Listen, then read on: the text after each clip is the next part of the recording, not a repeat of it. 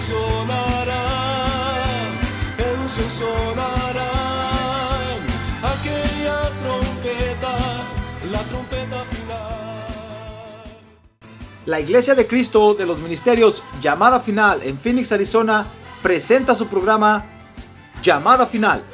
Conscientes de que vivimos los últimos tiempos y que la humanidad necesita escuchar la verdad eterna de Dios, presentamos el siguiente programa con el pastor José Arriaga.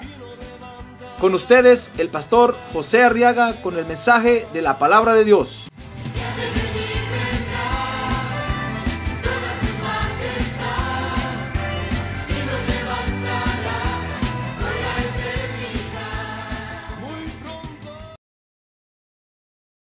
El libro de Judas, capítulo 1, verso 3.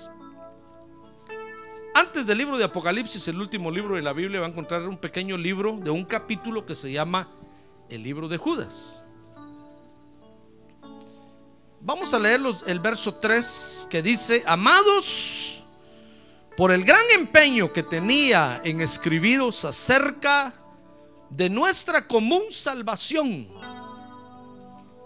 he sentido la necesidad de escribiros exhortándoos a contender ardientemente por la fe que de una vez para siempre fue entregada a los santos. Verso 3. Amén. Muy bien. Tome su lugar. Tome su silla. Muy bien, quiero que vea conmigo ahora otro beneficio grande que nos trajo la salvación en Jesucristo, hermano. Judas dice aquí que se trata hecho de poder contender por la fe que Dios nos ha dado hoy. Mire qué beneficio más tremendo este, hermano. Porque fíjese que con este beneficio vamos a mantenernos bajo el señorío del Señor Jesucristo. Mire qué cosa. Fíjese que para poder para poder mantenerse en la iglesia hay que pelear, hermano. Ahora que tiene un lado, pelea, hermano. Si usted vino a la iglesia pensando que no va a pelear, se equivocó. Aquí le voy a enseñar yo a pelear. Mire, ¿qué le parece que el Señor nos trajo el beneficio, la salvación de Él, nos trajo el beneficio de que podamos pelear por lo que Dios nos ha dado, hermano? Mire qué cosa terrible. Porque solo así nos vamos a poder mantener. Imagínense en medio de qué asunto estaremos, hermano. Estamos en, en una situación en la que alguien nos quiere, nos quiere dañar, nos quiere lastimar y tal vez ni cuenta nos hemos dado. Entonces necesitamos estar peleando por lo que Dios nos ha dado. Por eso dice Judas ahí en ese verso 3, miren hermanos, esto es asunto de nuestra salvación. Media vez usted aceptó a Jesús como Salvador, ahora tiene que aprender, fíjese que dice, los exhorto. Les llamo la atención, pues, los animo a que contiendan, a que peleen ardientemente por la fe que Dios le dio a los santos. Mire qué cosa terrible, hermano. ¿Quién se iba a imaginar que el Evangelio era así? Fíjese que para que pueda comprender usted exactamente esto, quiero que vea conmigo que Dios ha nombrado un Señor y un Rey para su creación. De ahí, ahí comenzó todo el lío. Mire, dice el Salmo 10, verso 16. Dice el Señor es Rey eternamente y para siempre. Está hablando del Señor Jesucristo. Las naciones han perecido de su tierra. ¿Qué le parece que Dios nombró un rey para su creación y lo, y lo hizo un rey eterno? Es decir, Dios no está pensando en cambiarlo, ni está pensando en que hayan elecciones a ver quién vota por él. No, Dios lo puso y nadie lo puede cambiar, hermano. Y lo terrible del asunto, como le digo, es que lo puso para toda la eternidad. No hay esperanzas de que usted diga, pastor, ¿no será que si nosotros le proponemos a Dios que sea usted el rey y votamos por usted, tal vez cambia al otro? No, no, no, no hay esperanza, no es democrático el asunto aquí. Acuérdense que el gobierno en la iglesia es un gobierno teócrata, es decir, donde Dios manda, hermano, y manda a través de sus autoridades. Aquí no es demócrata en que usted puede votar y decir, pastor, yo voto porque, porque se pinta el templo de color naranja. Yo voto, es que la otra vez el pastor me decía, me, dijo, fíjese que tenemos, tenemos un problema y queremos pedirle ayuda. Eh, necesitamos una aspiradora porque la que tenemos se rompió. "¿Cómo- ¿Cómo no? Le dije yo, ¿cuánto cuesta? Cuesta tanto. ¿Cómo no? Era el cheque aquí, lo firmé. Se, se le cayó la baba, hermano. Pues de lo asustado. ¿Y así, ¿Y así usted lo da nada más? Sí, ¿por qué no? Una iglesia como la suya quiero yo, me dijo. Porque aquí me dijo, para que yo compre algo, me tardo seis meses. Primero se reúnen los diáconos, después se reúnen las diaconisas, después se reúnen la oveja más empedernida de la iglesia. Se tiene que reunir. La vez pasada me dijo, queríamos comprar, ¿qué fue lo que me dijo? No sé qué cuestión. Yo creo que una aspiradora. Y unos querían color amarillo, otros color rojo, otros color no sé qué, otros no es una marca, otros nunca nos pusimos de acuerdo, ya no la compramos, me dijo. Por eso tenemos esa aspiradora vieja. Pero usted, usted firma. Pues sí, le dije. Si para eso Dios me puso aquí. Entonces le dije que la iglesia tiene un gobierno teócrata. Ustedes la han arruinado. Ustedes la han hecho demócrata. Y así no caminan para ningún lado. ¿Se da cuenta? Hermano, Dios puso un rey. Porque Él es Dios. Usted no puede decirle, Dios, ¿por qué no me preguntaste? Y Dios le va a dar un coscorrón. ¿Y dónde estabas tú? Cuando yo empecé a criar, ni estabas tú todavía. Yo soy el que hice todo esto. Yo soy el dueño del oro y de la plata y de todo lo que se ve y lo que no se ve. Ah, gloria a Dios. Espero que le guste el gobierno teócrata, hermano. Porque si usted es muy liberal, esto no le va a gustar. Pero Dios es Dios. Dice la Biblia que Él pone a quien Él quiere. Dice la Biblia que Él quita a quien Él quiere. Dice la Biblia que no es del que quiere ni del que corre, sino de quien Dios tiene misericordia. Ah, gloria a Dios. Pues lo hizo un rey eterno. Y ahora dice el Salmo 24:9 que Dios nos pide que ahora nos levantemos ante ese rey, hermano. Mire cómo dice Salmo 24, 24, 9. Alzado puertas, vuestras cabezas. Alzad las puertas eternas para que entre el Rey de Gloria. Ah, gloria a Dios. Démosle un buen aplauso al Señor. Gloria a Dios. Él es el Rey. Por eso cuando, cuando le cantamos y lo adoramos, lo hacemos de pie, hermano. Porque la Biblia nos pide que nos levantemos ante la presencia de Él, que nos pongamos de pie. Porque Él es el rey. Ahora, Dios no solo quiere que, que nos levantemos, sino que dice Hechos 2.36, que Dios quiere que reconozcamos al rey. ¿Usted lo quiere reconocer? Mire, dice Hechos 2.36, sepa pues con certeza toda la casa de Israel que a este Jesús, a quien vosotros crucificasteis, Dios le ha hecho qué? Señor y Cristo. Jesucristo es su nombre. Jesucristo es su nombre. Ah, gloria a Dios. Mire, Dios quiere entonces que ahora nosotros lo reconozcamos y que digamos, Jesucristo es el Rey. Ya ve, no solo quiere que, nos, que toda la creación nos pongamos de pie delante de Él, sino que lo, lo reconozcamos como el Rey. Ahora dice la Biblia, fíjese que por causa de este Rey que Dios nombró, los hombres se han rebelado contra Dios, hermano. Ese es todo el problema de la humanidad y de toda la creación. no quieren que Jesucristo sea el rey. Pero como es un gobierno teócrata, Dios no les va a pedir permiso para ponerlo o, o no. Dios ya lo puso. Y no porque sea su hijo unigénito, porque cualquiera dirá, es que tiene cuello, como es el hijo. No, él se ganó ese puesto, dice la Biblia. Por todo lo que hizo. Entonces Dios lo sentó a su diestra y le dijo, siéntate a mi diestra hasta que ponga a todos tus enemigos por estrado de tus pies. Entonces resulta que hay una parte de la creación que no quiere que Jesucristo sea el rey. Porque ellos quisieran que Dios hubiera sometido a votación el asunto, que hubiera repartido papelitos, quisiera un plebiscito, se llama eso, ¿verdad?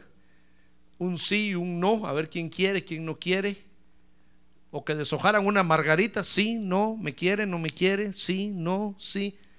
Pero Dios no hizo eso, sencillamente Dios lo nombró y lo nombró Rey Eterno. Dice el Salmo capítulo 2, verso 1, mire conmigo.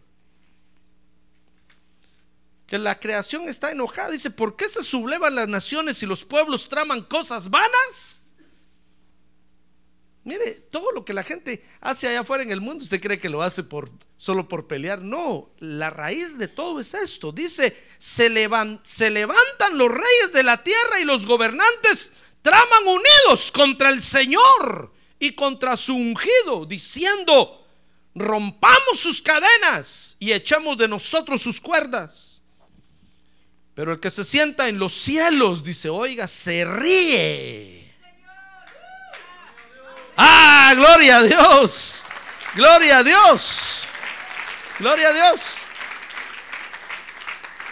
¿Sabe usted por qué los países de musulmanes no quieren a United States of America? Porque Estados Unidos ha exportado el evangelio a todo el mundo, hermano. Han sido creyentes de arranque, han invertido en el evangelio y no le estoy hablando de que Estados Unidos el 90% son evangélicos, el 25% nada más, hermano. Y mire todo lo que han hecho. Han mandado el Evangelio para todo el mundo, para todas las naciones. Han salido predicadores llenos del Espíritu Santo para todos lados. Y los musulmanes les da una cólera. Por eso se unen y se juntan contra todos los que están contra, contra el Dios que nosotros adoramos, se juntan, se juntan. No importa si son comunistas, si son socialistas, si tienen petróleo o no tienen petróleo, no importa. Es media vez no quieren, no quieren al Dios que nosotros adoramos, se juntan para pelear contra ese Dios. Entonces dice, dice el Salmo, mire ya, ya Dios, mire desde cuándo viene, ocurre este problema, hermano dice que se reúnen diciendo rompamos sus cadenas y echemos de nosotros sus cuerdas. Pero el que se sienta en los cielos, dice el verso 4, Salmo 2, se ríe. El Señor se burla de ellos. ¿Sabe? El Señor los está viendo desde allá y les hace ringi, ringi, ringi, ringi. ¿Cómo sufren, verdad? Mire, mire, el Señor se burla de ellos, hermano. Les hace... Ah, ah, ah, y aquí están los hombres haciéndose pedazos, viendo cómo borran a Dios del mapa. Mire, lo quieren borrar ahora de, la ley, lo quieren borrar de, de, hasta de hasta del juramento a la bandera, lo quieren borrar. Porque dice que somos una nación bajo Dios. Y entonces dicen, no, quitémoslo, que, desaparezcámoslo de todos lados. Y quieren ver cómo lo quitan. Y, y, el Señor los está viendo y se burla de ellos, hermano. Dicen, ah, cómo sufren, ¿verdad? Pero no pueden hacer nada, hermano. No pueden hacer nada porque dice aquí la Biblia que Dios ya lo puso como rey. Y no lo va a quitar. Ah, gloria a Dios. Él ya es el rey. Dice que el que está en los cielos se ríe y el Señor se burla de ellos. Dice el verso 5, luego les hablará en su ira y en su furor los aterrará. Dice el verso 6, oiga, dice, pero yo he consagrado a mi rey sobre Sión, mi santo monte. ¿Sabe qué está diciendo Dios ahí? Está diciendo, mire, prefiero aplastarlos a ellos que cambiar al rey que yo ya puse. ¿Ya cómo es Dios? Por eso hágase amigo de Dios. A ver, ya que tiene un lado, hágase amigo de Dios, hermano. Há- Hágase amigo de Dios mejor. No se va a hacer enemigo de Dios porque mire contra quién se va a meter, hermano. El día que usted se haga enemigo de Dios va a ser amigo de, de Chávez, de Castro. va a ser amigo de los musulmanes. Va a ser amigo de todos esos. Y Dios dice, yo, yo, yo mismo los voy a aplastar. Que antes cambiar al rey que yo puse. En mi ira, dice ahí, los voy a aterrar. Pero al rey que yo puse, ya lo puse, dice Dios. Y lo puse en mi santo monte. Está hablando del, del Sion celestial. Ya ve, Dios puso un rey, hermano, y, y la creación se ha rebelado contra lo que Dios hizo. Pero Dios ya lo nombró, dice el verso 6, Salmo 2. Ahora Dios espera nada más que nosotros adoremos a ese rey. ¿Usted quiere adorar al rey? ¿Quiere adorar al rey o no? Hermano, mire, mire lo que dice ahí el Salmo 2, verso 7. Mire qué tremendo es ese salmo, hermano. Dice, ciertamente anunciaré el decreto del Señor que me dijo, mi hijo eres tú. Está hablando ahí Jesús. Yo te he engendrado hoy. Pídeme y te daré las naciones como herencia tuya y como posesión tuya los confines de la tierra. Tú los quebrantarás con vara de hierro, los desmenuzarás como vaso de alfarero. Ahora pues, oh reyes, mostrad discernimiento. Ahora usted le hablan a usted rey, dígale que tiene un rey, rey. Reina, dígale, reina, rey. Príncipe y princesa. Ahora le hablan a usted. Ahora, oh reyes, mostrad discernimiento, dice el verso 10. Recibid amonestación, oh jueces de la tierra. Adorad al Señor con reverencia y alegraos con temblor. Honrad al Hijo para que no se enoje y perezcáis en el camino, pues puede inflamarse de repente su ira. ¿Ya cómo es el Señor? De repente se enoja, hermano. Entonces mejor nos conviene adorarlo, adorarlo, para que esté contento con nosotros. Porque Él es el rey. Usted va a decir, no, no, pastor, yo, yo no adoro a nadie, yo por miedo. Bueno, no lo haga pues. Lo van a aplastar. Mire, lo que Dios espera es que ahora nosotros adoremos al rey que Él puso, hermano. Y que nosotros le digamos gracias Dios porque tenemos un rey. Gracias porque no teníamos rey. Ahora tenemos un rey. Amén. Ahora tenemos un rey a quien debemos de adorar y servir. Por eso es que entonces la salvación en Jesucristo, dice Judas ahí, nos da el beneficio, fíjese, de contender por la fe. Porque hay quienes no quieren a Jesucristo como rey. A ver, mira que tiene un lado. Solo mírelo. Como diciendo, peor si usted es uno y está aquí de metiche. bueno, el tiempo lo dirá. El tiempo, usted también dirá, no, pastor, yo sí quiero al rey, yo adoro al rey, yo lo reconozco. Bueno, bueno, vamos a ver, vamos a ver. Cuando empiecen a tronar los balazos, vamos a ver quién se queda. Y vamos a ver quién se va. Muy bien. Fíjese que la salvación en Jesucristo entonces nos da el beneficio de contender por la fe. Y dice Judas ahí que es por dos razones entonces. Dice Judas verso 4. La primera razón dice que es porque hay personas interesadas en destruir el orden del reino de Dios en nuestros corazones. ¿Sabe usted que el reino de Dios está en su corazón ahorita, verdad? Sí, el reino de Dios no ha sido implementado ahorita en toda la creación, solo está en nuestros corazones, ahí está escondido ahorita. Pues ¿qué le parece que hay personas interesadas en querer romper ese orden que Dios nos está dando, hermano? Dice ahí Judas capítulo, pues el único capítulo tiene verso 4. Dice, pues algunos hombres se han infiltrado. Ya ve, mire otra vez al que tiene a un lado. ¿Ya ve por qué le digo que lo mire? Porque hay infiltrados aquí, hermano. Hay de la secreta. Hay orejas. No son ojos ni bocas, solo orejas. Que vienen a ver qué hacemos, fíjese. Solo vienen a ver qué hacemos, hermano. Tenga cuidado. La primera razón, fíjese, dice Judas aquí, por la que debemos de contender por la fe, es porque hay hombres que se han infiltrado encubiertamente, los cuales desde mucho antes, dice el verso 4, estaban marcados para esta condenación. Impíos que convierten la gracia de nuestro Dios en qué? En libertinaje. Ya ve, quieren romper el orden de Dios, hermano. Son enemigos que se meten infiltradamente y quieren influenciarlo a usted para que deje de adorar a Dios. Fíjese, ya, ya el Espíritu Santo le enseñó a usted a adorar a Dios, hermano. Y el Espíritu Santo está ahí con usted. A ver, upa, upa, a ver, levante los brazos, a ver, adore, adore, adore. Eso, eso. Y usted va, eso, eso, eso. Así, así, dice el Espíritu Santo. A ver cómo hacen las mamás con los bebés, ¿verdad? Ahí están, a ver que camine, camine, a ver, ver, ver, ver, y va el bebecito, plum, se cae, lo levantan. Upa, upa, a ver, arriba, arriba, eso, eso, eso, eso, ahí va. Y al fin aprende usted a levantar los brazos, hermano.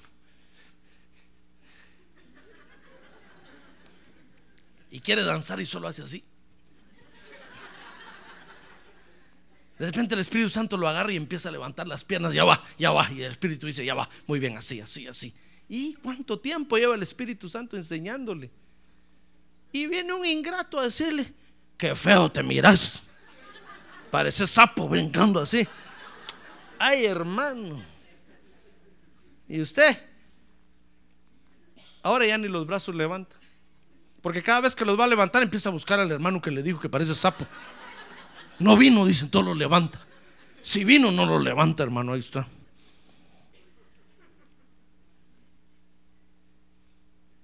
Mire, hay infiltrados que nos quieren quitar el orden del reino de Dios de nuestros corazones, hermano. Y nos quieren meter en el libertinaje. Y entonces dice, mire, cuando, cuando estén adorando, mastica chicle. Aprovecha que todos están así. Hace bombas. Y ahí está usted. Cuando estén adorando, andate al baño. Anda, tómate una soda. Es como están adorando. Nadie se da cuenta. Y ahí va usted con el cafecito a la hora de adorar, hermano. No. No se salga del orden. Hay un orden en el reino de Dios. Y todo lo que se mueve en el orden de Dios es bendecido por Dios. Pero si usted empieza a escuchar a estos libertinos, lo que quieren es quitarle el orden que el Espíritu Santo está poniendo en su vida, hermano. Fíjese, tal vez el Espíritu Santo ya trabajó en usted y ya le puso paz en el corazón, ahora tiene un hogar, ahora le habla bien a su esposa, la esposa le habla bien al esposo. De repente llega alguien a decirle, y así te atrasa la vieja. Metele un escobazo. Hermano. Como aquel hermano que un día llegó a la iglesia con lentes oscuros, le conté. Se lo voy a contar otra vez. Mi pastor lo miró y le dijo, hermano, ¿usted es turista o qué? No le dijo, pastor, venga a ver. Y se bajó así cuando se bajó el morado el ojo, hermano. ¿En qué lío se metió? Le dijo, ¿quién le dio una manada? Fue mi mujer, le dijo. Su mujer. Sí, sí, sí, le dijo. Y vengo para que le quite el privilegio, le dijo, porque mire, vi cómo me dejó el ojo. A ver, cuénteme, ¿qué pasó? Solo porque le di una patada así, le dijo. Se volteó la mujer, hermano, y le, lo hizo dar tres vueltas de gato para atrás. Ay, le dijo el pastor, qué bueno.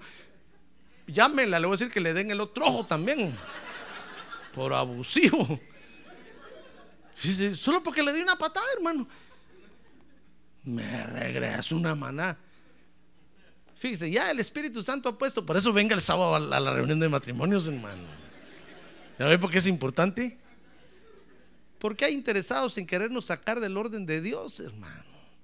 Ya el Espíritu Santo ha trabajado por años en nosotros y ya, ya vamos al fin, nos animamos, fíjese. Y, nos está sacando, eh, vivíamos cohibidos, acomplejados, y ya nos está liberando, ya nos sentimos más libres para adorar, para servirle a Dios, para vivir en paz. Y viene alguien a, a sacarnos.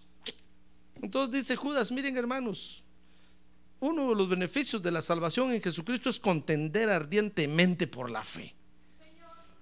Porque hay personas interesadas en destruir el orden de Dios. ¿Ya ve por qué yo cuando estoy predicando saco a los que se están portando mal en el culto? Ah, porque hay interesados en querer destruir el orden de Dios. Usted está poniendo atención bien. Yo miro que está comiendo, digo que coma, que coma, que coma, que coma. Y ahí está alguien molestándolo. Digo, ¿y este qué se cree? Abusivo. Si no quiere estar aquí, que se vaya. Pero no le robe el alimento al otro. ¿Comprende? ¿Tengo o no tengo razón? Ya ve, yo sé por qué se ríe, ya ve. Ya ve que tengo razón. Hermano, ya ve, es que hay personas interesadas en querer romper el orden de Dios. Entonces tenemos contra ellos tenemos que pelear, hermano. Si le voy a llamar a la policía. Voy a poner una orden de, de restricción contra usted. Para que no se paren una mía y media la redonda aquí. Porque quiere romper el orden que Dios nos está enseñando. ¿Se da cuenta? Hermano. Entonces Judas dice, hermano, no, no se dejen. Uno de los beneficios de la salvación en Jesucristo es, es contender por la fe, porque hay, hay infiltrados que quieren romper el orden del reino de Dios en nuestros corazones. En primer lugar, fíjese que dice Judas, verso 8, mire conmigo, que estos están siendo dirigidos, ¿sabe por quién? Por la iniquidad. Mire, dice el verso Judas, verso 8, dice, no obstante, de la misma manera también estos hombres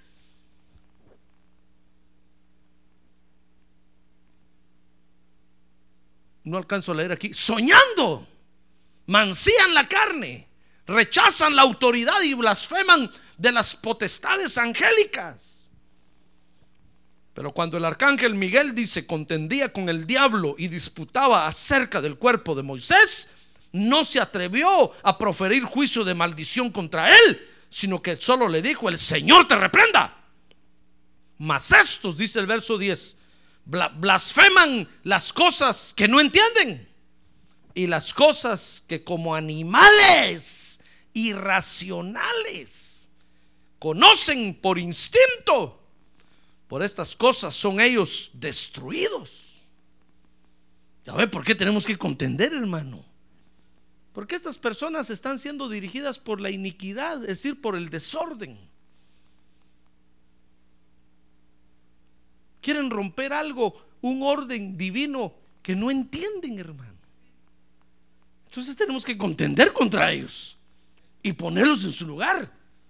Decirles que tengan cuidado, porque se están metiendo contra Dios, pues. Amén. Ya ve, están siendo dirigidos por la iniquidad misma.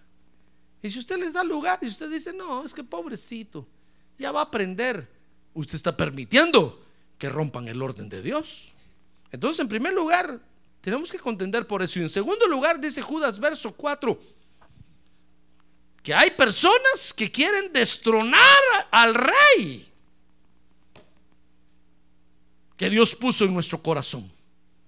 Estábamos leyendo el verso 4, ¿va? dice, pero hay algunos hombres que se han infiltrado encubiertamente, los cuales desde hace mucho estaban marcados para esta condenación, impíos que convierten la gracia de Dios en libertinaje. Entonces dice, y niegan a nuestro único soberano y Señor Jesucristo. Entonces, fíjese, no solo tenemos que contender porque quieren romper el orden de Dios, sino porque quieren destronar al rey que Dios puso, hermano. ¿Cómo vamos a permitir eso? Estoy hablando de su vida. No estoy hablando de toda la iglesia. Usted no, no, tiene que pelear por la iglesia. Ni yo tengo que pelear por usted. Pero usted sí tiene que pelear por su vida, hermano. El día que aparezca alguien y le quiera quitar a Jesucristo, que es el rey de su corazón, se lo quiera. Ese día usted tiene que pelear. Yo no, yo no, estoy diciendo que agarre una pistola y que venga a vigilar la iglesia a las 24 horas aquí, a ver dónde se va a entrar el ladrón. No, no, hermano.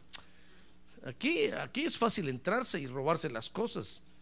Y no lo voy a poner yo en riesgo a usted a que venga a vigilar aquí. Mejor, mejor que se la roben.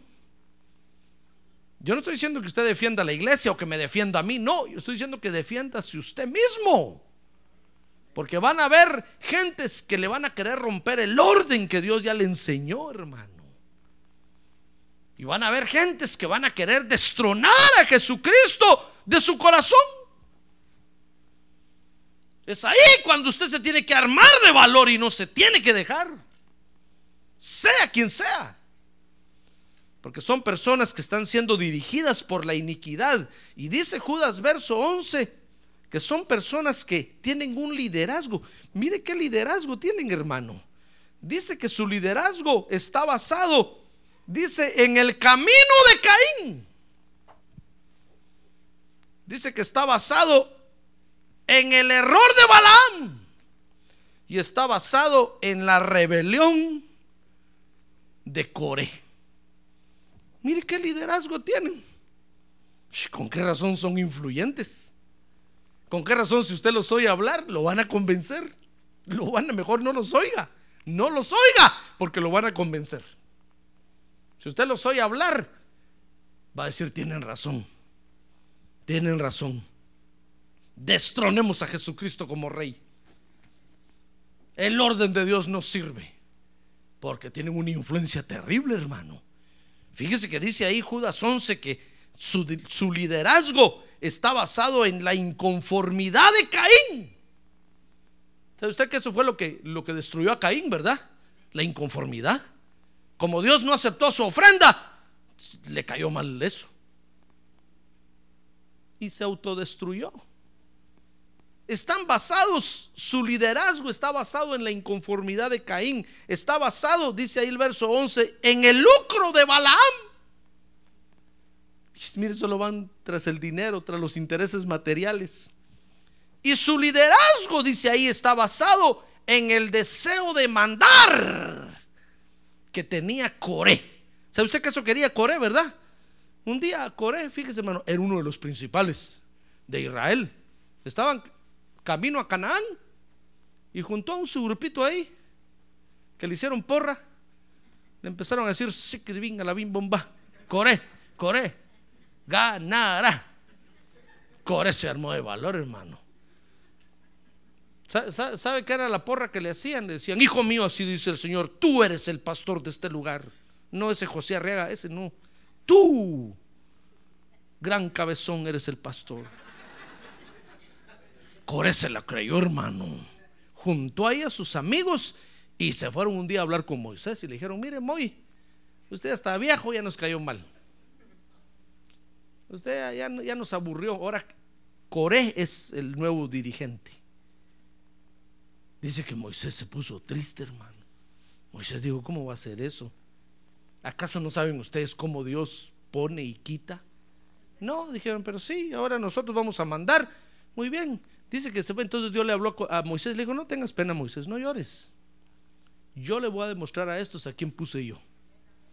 Reúnelos mañana, le dijo, reúnelos. Y Moisés salió y le dijo, miren, mañana reunión.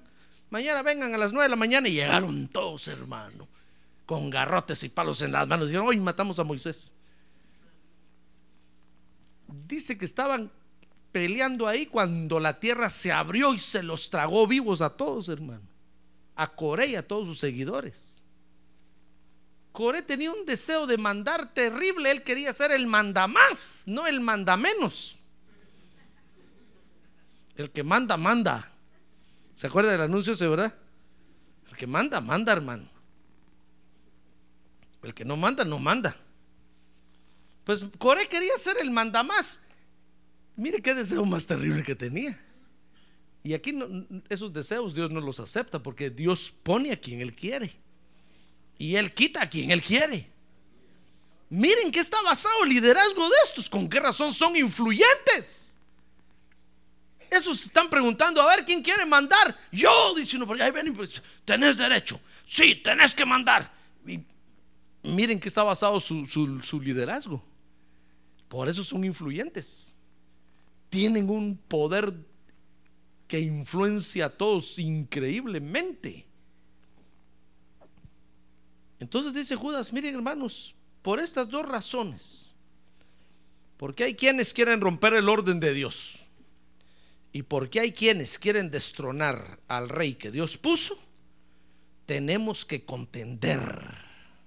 Ahora diga conmigo, contender. No es de contender, de ir a atender, no, no, no, es de pelear, hermano. Ahora otra vez, contender. Cuando usted vea que alguien lo quiere sacar del orden de Dios, empuñe las manos.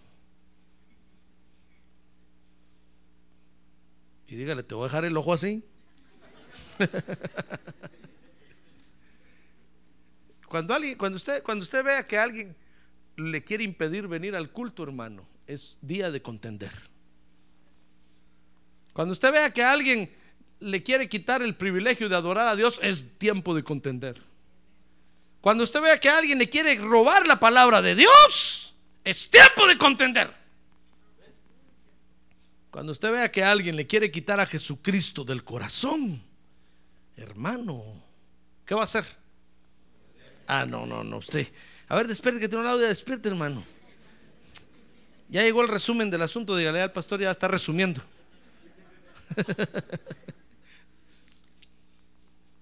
ya va a concluir. ¿Ya lo despertó?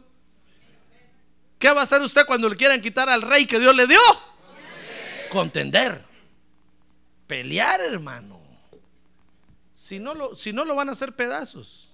Si no lo van a aislar, lo van a, lo van a amarrar, lo van a atar, lo van a encadenar.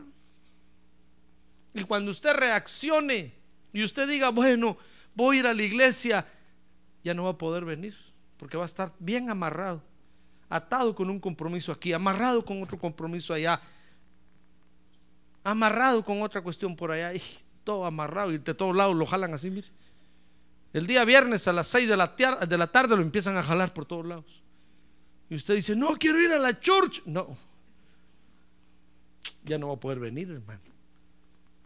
Usted tiene que decirle, tiene que decirle a estos que le quieren, le quieren quitar al rey, a estos que lo quieren sacar del orden de Dios, momento, señores. El martes a las 6 de la tarde yo ya no hago nada. Porque me pongo mi camisa, mi corbata, mi saco y me voy para el culto. ¡Ah, gloria a Dios!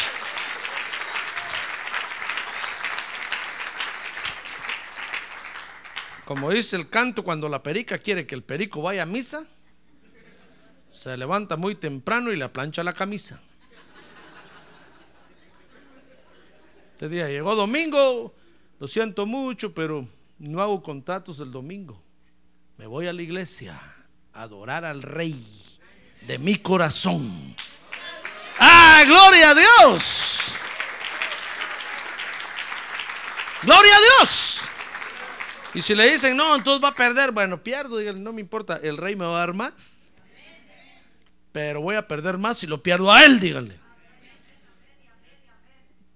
Porque la iniquidad trabaja, fíjese hermano, trabaja bajo de agua y le manda al que menos usted menos imagina o al que usted menos espera. Lo manda a detenerlo, a romper el orden o a quitarle al rey que Dios le puso en el corazón. Porque eso es lo que ha hecho con todos los hombres. Pero usted ve que todos los hombres quieren pelear contra Dios, hermano. Dice ahí el Salmo 2. ¿Desde cuándo escribió David el Salmo 2? No es novedad lo que vemos ahora. Nosotros sabemos, conocemos las verdaderas intenciones de ellos. Ahora, fíjese que el propósito de estos hombres nunca ha prosperado. Nunca. Han querido quitar al rey, han querido, han hecho, y, pero nunca han prosperado. pero sí han logrado dañar a los creyentes.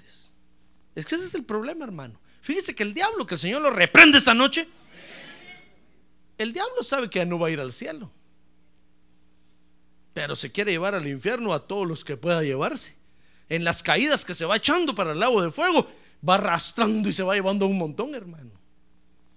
Es eso lo que tenemos que evitar. Estos, estos no quieren a Jesucristo, eh, quieren romper el orden de Dios en la creación. Nunca han prosperado, pero con sus, pero con lo que dicen, con sus artimañas, si logran dañar al pueblo de Dios. Ah, porque, ¿por qué deja usted de venir a la iglesia? No me va a decir, a ah, pastor, porque no tengo ganas. No, hermano. Usted deja de venir a la iglesia por la mala influencia que recibe en el mundo. Ahí está, pasa viendo todo el día telenovelas usted. Cuando viene al culto viene con los ojotes así, mire. Ojos de Garfield.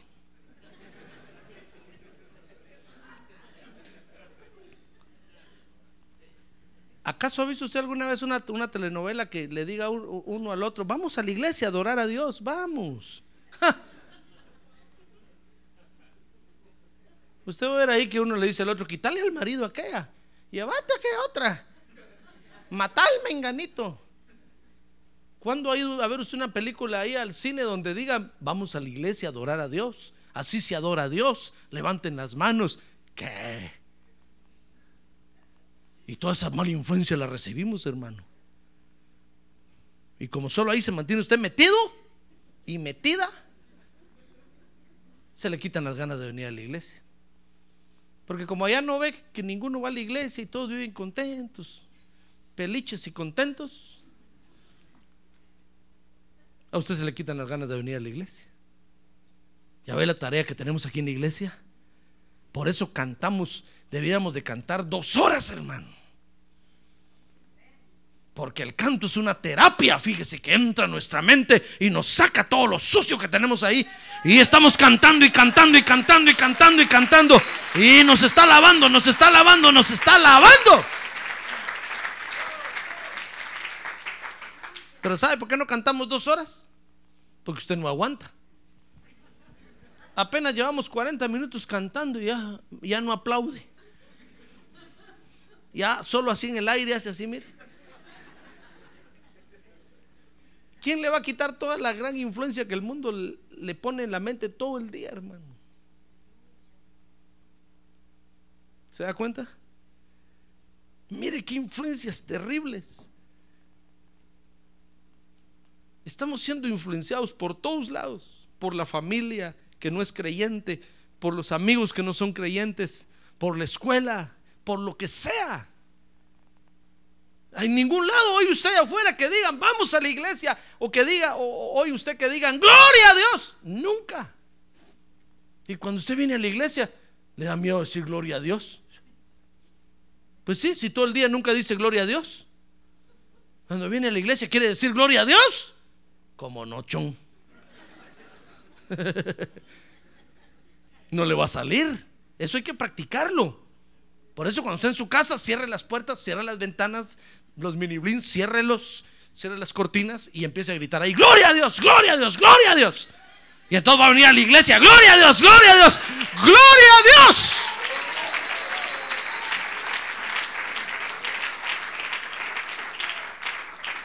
Pero usted nunca en el día dice gloria a Dios. Después viene aquí y quiere decir gloria a Dios. ¿Usted cree que, cree que va a poder? Mire, usted en todo el día no lee la Biblia. Después viene aquí a la iglesia, ¿usted cree que la va a poder leer? Aunque se la ponga yo en pantalla aquí gigante. Las letras se le van a subir y bajar, hermano.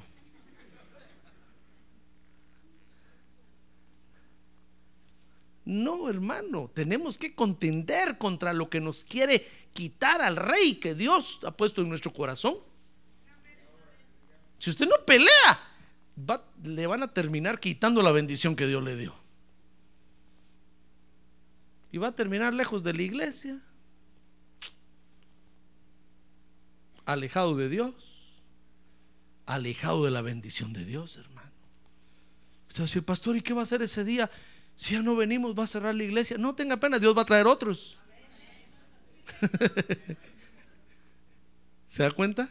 Pero usted dónde va a estar, hermano? Aquí me voy a recordar yo de usted. No, mejor no me voy a recordar. Ese día hasta las fotos que tengo de usted y las voy a romper. Le voy a decir, hermano Antonio, quite esas fotos del internet, por favor, quítelas, quítelas. Pongamos nuevas, con los nuevos hermanos que hay. Porque usted va a estar en el mundial, gritando allá. Yo no sé qué va a estar gritando, hermano.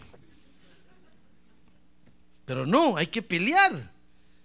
Porque el propósito de estos enemigos de Dios nunca ha prosperado, pero sí ha dañado al pueblo de Dios. ¿Quiere que le enseñe cómo lo ha dañado? A ver, aquí de un lado, ¿quiere, ¿quiere aprender, hermano, o no? ¿Quiere aprender? Mire Judas, verso 5. Mire conmigo Judas, verso 5. Para que vea que sí daña ese asunto, hermano. Usted puede decir, no, pastor, yo rechazo. Bueno, pero es que lo que la gente hace y dice nos termina dañando si no tenemos cuidado. Dice Judas, verso 5. Ahora quiero recordaros, aunque ya definitivamente lo sepáis todo. Ah, porque eso sí, ya lo sabemos todo, hermano. Pero las artimañas de estos enemigos a veces se nos olvidan. Dice, aunque ya lo sepáis todo, que el Señor, habiendo salvado al pueblo de la tierra de Egipto, ¿qué hizo? Destruyó después a los que no creyeron. Mire lo que tuvo que hacer Dios. ¿Por qué? Porque se dejaron influenciar por este enemigo terrible, hermano. Mire, les quitaron a Jesucristo del corazón. Lo sacaron del orden de Dios. Entonces ya para qué los quería Dios. ¿Sabe? Un día Dios le dijo, le dijo a, sus discípulos, ustedes son la sal de la tierra. ¿Sabe eso, verdad? Pero si la sal, le dijo, pierde su sabor, ya de nada sirve. Queda insípida y solo es buena para tirarla a la basura. ¿Sí o no? ¿Tenía razón el Señor o no? Sí, usted es la sal de la tierra, hermano. Pero el día que pierda su sabor, ahora así. ¿Sabe usted que la sal le da sabor a la comida? A, toda cosa, a todo le echan sal, hermano. Hasta el chocolate le echan sus granitos de sal. Hasta los dulces le echan sal. Y el Señor dijo, ustedes son la sal de la tierra, pero el día que pierdan su sabor, oh, es que hay gente que lo va a querer a usted insípido.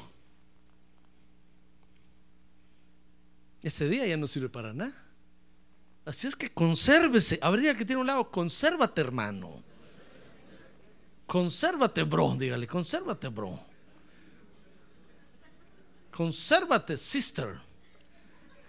Consérvate, porque si tú no te conservas, si tú no peleas por tu vida, vas a terminar insípido, insípido sin olor, sin sabor, inoloro, in, inodoro, incoloro.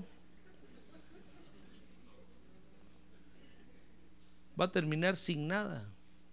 Entonces, ¿sabe para qué? ¿Para qué lo va a usar Dios? Para tirarlo a la basura, hermano. Eso hizo con Israel. Mira, Israel, ¿salieron de Egipto o no salieron? Salieron de Egipto, hermano. Como dice el canto aquel, salieron de Egipto, atravesaron el Mar Rojo. Eso era para creerle a Dios toda la vida. Veían la columna de fuego y la nube de día que los cubría. Eso era para creerle a Dios toda la vida, hermano. Pero ¿qué, ¿qué, le parece que la maldad empezó a trabajar bajo de agua? Los empezó a influenciar hasta que le, les quitó la bendición de Dios. Perdieron al rey de sus corazones y perdieron el orden de Dios. Entonces Dios dijo, muy bien Moisés, vete a dar otra vuelta al desierto. Me dice, pero si ya está Canaán ahí. No, regresen. ¿Y por qué? Es que estos, le dijo, no van a entrar ahí. Estos van a morir en el desierto. Shh, mire hermano, qué tristeza. ¿Se da cuenta? Entonces, el propósito de estos enemigos nunca ha prosperado, pero sí ha dañado al pueblo de Dios. Por eso tenga cuidado. Usted era pastor, pero si el diablo me hace los mandados a mí. Si yo lo sé, hermano, a mí también. A Dios le hace los mandados el diablo. Dice, no, hermano, pero si el diablo ya no va a ir al cielo, el diablo ya nunca más lo voy a ver. Sí, el diablo ya no va a prosperar, ya va directo al lago de fuego, dice la Biblia. Él y todos sus seguidores. Pero lo que va diciendo en la caída, porque como va en el aire cayendo, así va gritando. Todo lo que grita, si usted lo escucha, lo va a dañar. Lo va a dañar. Tenga cuidado. No todo lo que brilla es oro. Ahorita que tiene un lado, no todo lo que brilla es oro. Tenga cuidado. Tenga cuidado. Por eso Dios nos da el derecho de contender. Dice Judas, verso 6. Mire, mire cómo ha dañado el enemigo. No solo dañó a los creyentes, al pueblo de Israel, dice, y a los ángeles. No los ángeles California. Los ángeles de Dios en el cielo, hermano. Y a los ángeles que no conservaron su señorío original. Mire, ¿qué, es, qué le parece que la maldad se metió al cielo? Señora pastor, ¿y Dios no tiene control? Claro que tiene control si Dios la dejó. Lo que pasa es que Dios, cuando Dios se propone limpiar algo, lo limpia, hermano. No se va ni uno de más, ni, ni se queda uno, ni uno de más, ni uno de menos, pues. Se van los que se tienen que ir. Un día Dios dijo, no, voy a limpiar el cielo, ya, ya hay mucho problema. Y la maldad se metió. Se sacó la tercera parte de los angelitos, hermano. Ni uno más, ni uno menos. ¿Y sabe por qué?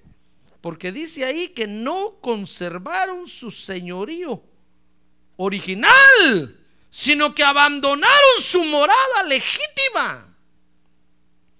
¿Y sabe qué hizo Dios entonces? Los guardó en prisiones eternas bajo tinieblas para el juicio del gran día. ¿Ya ve que daña? Ahorita que tiene un lado, ya ve que daña. Si usted no pelea, lo van a dañar.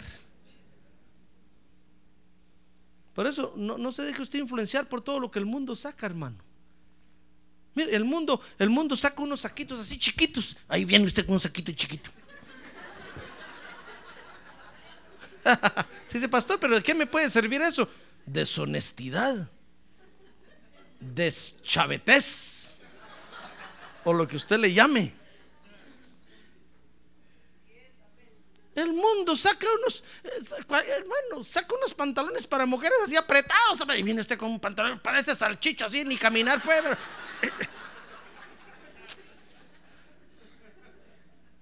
Se le cae una cosa, ni la puede recoger.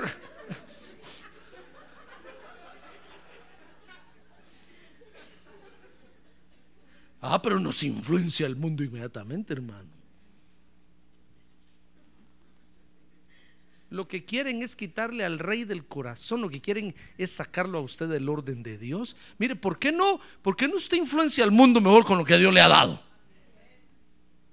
¿Sabe que en el principio así hacían los creyentes? Dice que cuando llegaban a algún lugar la gente salía corriendo porque decían, ahí vienen esos alborotadores, esos que alborotan a la gente porque se ponían a predicar el Evangelio y a predicar a Jesucristo y la gente terminaba de rodillas llorando ahí, hermano. Pero nosotros... A ver, pregúntale que tiene un lado, ¿a cuántos de su trabajo ha traído aquí? ¿A cuántos de su trabajo han venido a la iglesia? ¿Cuántos de su trabajo ha bautizado usted en agua aquí? Pero ni a mi mujer traigo, hermano. Ay, hermano. Tal vez va a decir, pero, ni, pero si ni yo mismo sé si estoy aquí o estoy allá, hermano. Ay, hermano. Mire, ya le quitaron al rey del corazón y ni cuenta se ha dado. Porque usted cree que es ingenuo lo que el mundo hace con sus modas, con, dice la Biblia que, que con su atracción de los ojos y con todo eso que el mundo hace, ¿usted cree que, es, que, no, no, le hace daño a usted? ¿Usted se cree muy maduro, como dice Judas ahí, ya muy sabelo todo y que puede y soporta ver todo eso? Bueno, hágalo. Cada vez viene menos a la iglesia. Cada vez adora menos a Dios. Y le están quitando al rey. Y usted ni cuenta se da, hermano. Lo están sacando del orden de Dios. Ya no ofrenda, ya no diezma. A ver, que tiene un lado, están hablando, hermano. Hoy me doy cuenta que no echó el sobre, se lo llevó. Devuélvalo.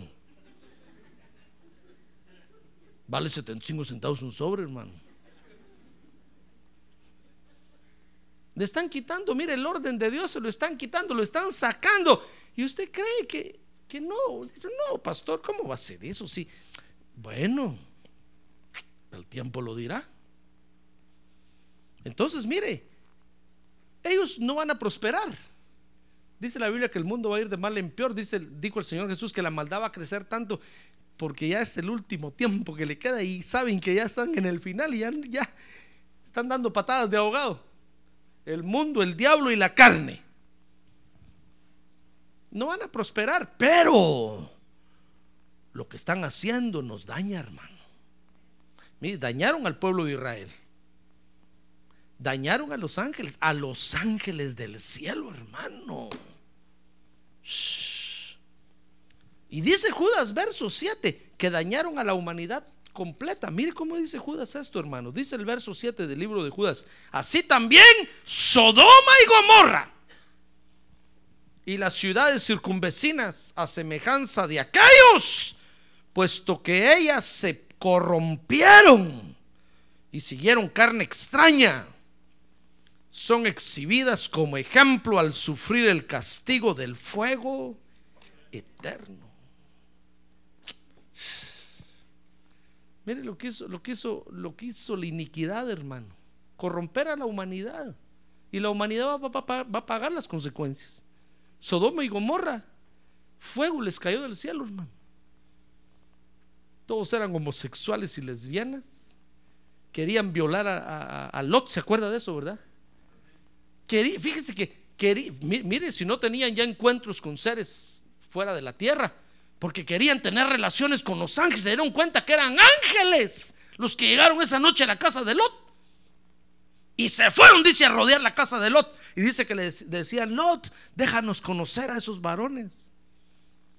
Pero en el sentido del original de la palabra de Dios, que, que quiere decir, déjanos tener relaciones sexuales con esos varones que entraron a tu casa. Sabemos que no son de la tierra le decían. Y dice que Lot salió y le dijo, no, por favor, señores, no hagan eso, hombre. Eso ya es mucha maldad. Espérense, no. ¿Saben qué les digo? Miren el Lot, hermano. Miren si no estamos contaminados hasta las uñas nosotros. Si no estamos mal influenciados. ¿Saben qué les dijo Lot? ¿Saben qué, señores? Aquí tengo a mis tres hijas. Son vírgenes. Se las doy a ellas. Hagan con ellas lo que quieran pero a estos varones no me los toquen. Mire a Lot. ¿Por qué no les dijo, aquí estoy yo? Mangos. Ay, hermano. Ah, pero nosotros entregamos todo rápido. Cuando el enemigo, cuando el enemigo le roba a usted a Cristo del corazón y, le, y lo saca del orden de Dios, usted entrega a la iglesia fácilmente, hermano. Usted dice, no, ya no voy a la iglesia. Oh, qué bueno, que gracias a Dios que hoy no hay culto. Con facilidad entrega a la iglesia. Y hasta dice, por favor, ahí cuelguen al pastor y cámenlo vivo. ¿Por qué no lo cuelgan a usted y lo queman a usted? Mire a Lot cómo estaba de mal influenciado, hermano. Que les dijo, ¿saben qué, señores? Tomen a mis hijas, son vírgenes, no conocen varón hagan con ella lo que quieran, pero a estos no me los toquen. ¿Y sabe qué hizo el ángel? Del pelo agarró a Lot así, torpe este, dijo el ángel, lo entró para adentro. Le dijo, tonto, ¿qué estás haciendo? Te vengo a sacar de aquí, le digo, solo porque Dios me mandó. Agarra a tus hijas, vámonos de aquí. Y él agarró a sus hijas y todavía le dijo a los yernos, yernitos, vámonos, allá van a vivir felices. No, dijeron los yernos, ah, usted es un viejo loco, predicador se quedaron ahí. Saliendo 10 millas, menos de 10 millas de distancia, cayó el fuego sobre Sodoma, hermano, y Gomorra. Mire cómo ha dañado la humanidad. El diablo, hermano. El diablo ya no va a prosperar. Pero lo que está diciendo nos daña. Por eso tenga cuidado. A ver, que tiene un lado, tenga cuidado, hermano. Tenga cuidado. Tenga cuidado. Hay que pelear contra esa influencia. Se trata de su vida. ¿Se da cuenta? No es un juego. Se trata de su vida. Esas malas influencias del mundo lo van a sacar a usted de la iglesia y lo van a alejar de Dios. ¿Qué más puede hacer Dios ahí, hermano? Ya nada. Si ya le habló a usted, usted ya conoce de Dios. Ya no se puede hacer nada. ¿Ya se dio cuenta? Mire, lo peor de todo es que dice la Biblia que ese enemigo siempre va a estar en medio de nosotros.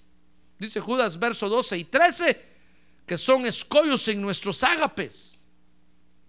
Siempre van a estar metidos aquí, siempre. En su casa, siempre van a estar. En el trabajo, siempre. Hasta cuando el Señor Jesucristo regrese otra vez a la tierra. Por eso nos surge que regrese el Señor, hermano. A ver, quiere levantar su mano y decirle, ven Señor Jesús. Como dice la Biblia, diga a la iglesia, ven Señor Jesús. A ver, dígale, ven Señor Jesús. Ven Señor Jesús. Porque este asunto ya no lo aguantamos, hermano. Estamos tan influenciados que si nos piden al pastor, lo entregamos.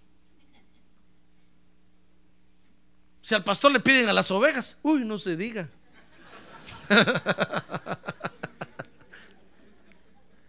y a las lanudas se entrega primero.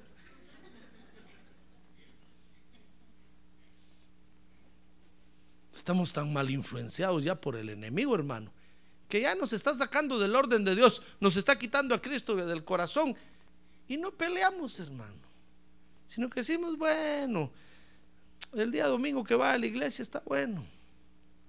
Una vez al mes, qué bueno es. Y dice Judas que esos van a estar con nosotros hasta cuando el mismo Señor Jesucristo venga. ¿Sabe? Él mismo los va a eliminar, hermano. Así es que cobre ánimo y fuerza, porque esto va para largo, hermano. ¿No cree usted que ya se va a terminar ese asunto? Mire, le voy a terminar leyendo Judas verso 14 y 15. Dice ahí, de estos también profetizó Enoch en la séptima generación desde Adán. Mire desde dónde viene el asunto.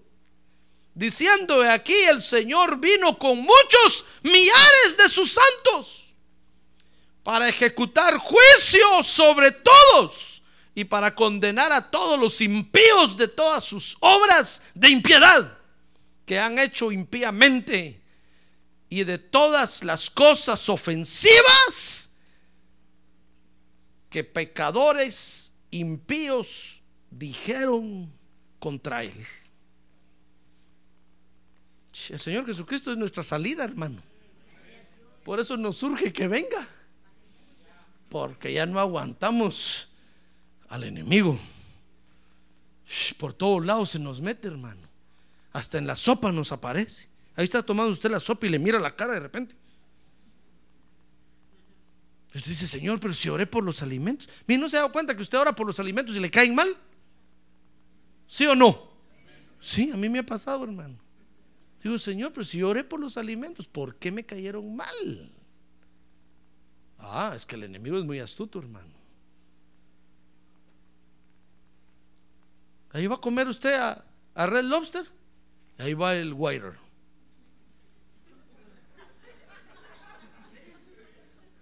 O la waitress. El waiter o la waitress van y le llevan su sopita, señor.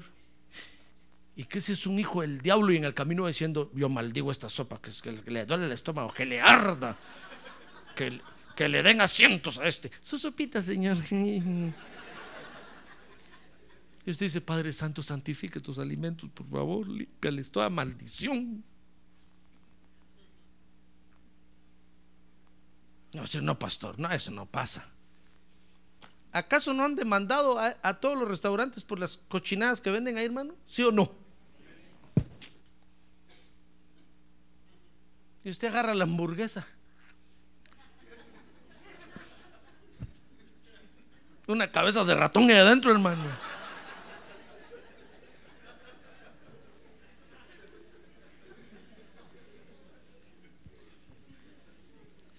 ¿Se ve? Entonces es una alerta de Dios. Es como que Dios dijera: Miren, mi- miren, miren, mire, iglesia. Es cierto que ustedes oran, pero ya no es suficiente con eso. Registren las cosas. No sean ingenuos, porque el diablo anda desatado. Peor si lo vieron a usted en el restaurante orar antes por sus alimentos. Ahí está el Waiter viéndolo. ¡Eh! Es evangélico. Hoy me las paga. Mire, si un par de hermanos lo hacían, hermano, fíjese que dos hermanos estaban trabajando en un restaurante. Uno era mesero y el otro era by boss. ¿O cómo se dice? Ba- Bus boy. By boy. ¿Cómo era, hermano? Perdón. Bus boy. ¿Cómo le dije yo? By boss, ba- bus boy.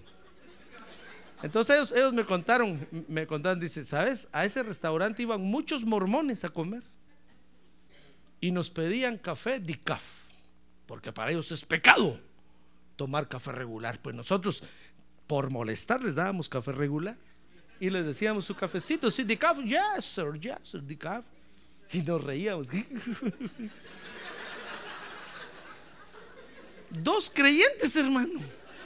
Si los creyentes lo hacen, ¿qué se puede esperar de la gente que no tiene temor de Dios? Pero si lo miran a usted orar, dicen es evangélico. Y los evangélicos, a mí me arreabía, mi mujer es evangélica. Hoy me las pagan.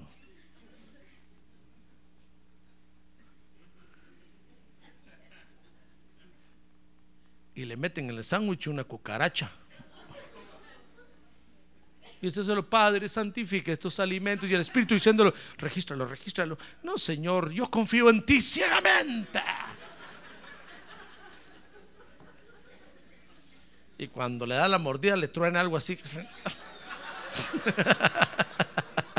bueno, hay quienes comen cucaracha, hermano. Pero usted dice, ¿le echaron chicharrón a esto o tocino o qué? hermano. Ya se la hicieron y usted ni cuenta se dio.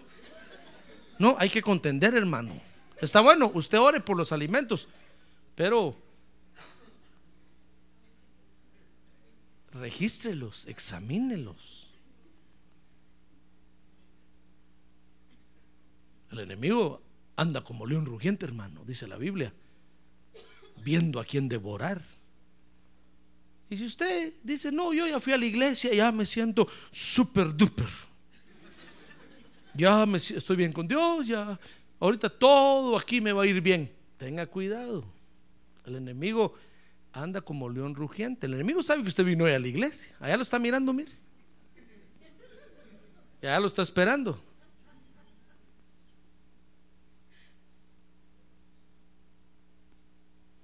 Y usted sale del culto contento y en el carro se enoja. Y lo primero que la familia le dice es, sí, pero si venís de la iglesia. Pues sí, pero el diablo lo está atacando. Ah, por eso hay que andar despiertos, hermano. No se confíe usted que vino de la iglesia, ya recibió la bendición de Dios y ahora va a caminar mañana todo el día sobre las nubes. No, hermano, tenga cuidado. Se va a caer de la nube en la que andaba. Después va a venir a decirme aquí, pastor, mire lo que me pasó. Tenga cuidado, hermano. Por eso Judas dice, miren hermanos, uno de los beneficios que recibimos al haber aceptado a Jesús como Salvador es el beneficio de contender ardientemente por la fe. Porque le van a querer quitar a Jesucristo de su corazón. Y porque lo van a querer sacar del orden de Dios. Pelee cuando usted vea eso. Pelee. Si no, el enemigo le va a ganar. El diablo ya no va a prosperar. Pero lo que está haciendo lo puede dañar a usted. Amén. Cierre sus ojos. Cierre sus ojos ahora, hermano. Oh, gloria a Dios. Qué bueno es Dios, hermano. ¿Sabe por qué? Porque pensó en todo al darnos la salvación. Hasta en esto pensó que íbamos a necesitar pelear por lo que nos dio. Y entonces al, al, recibir a Jesucristo como Salvador, nos dijo muy bien, peleen pues por su fe. No se dejen influenciar por el mundo. No se dejen influenciar por los demás. Los demás no quieren a Jesucristo como rey. Y los demás odian el orden de Dios. Usted pelee.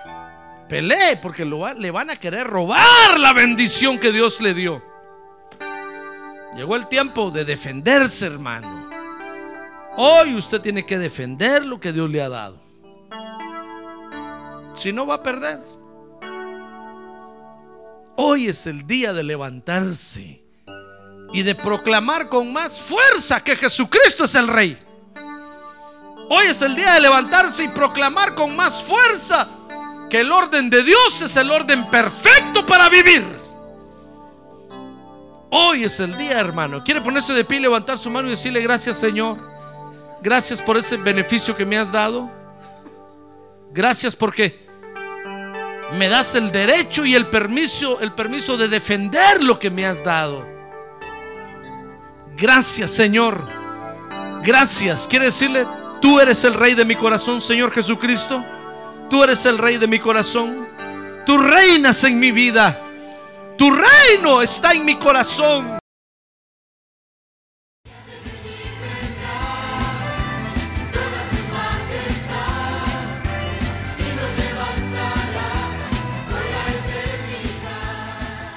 La Iglesia de Cristo de los Ministerios, llamada final en Phoenix, Arizona, cumpliendo con la comisión de Joel 2.1, presentó su programa, Llamada Final.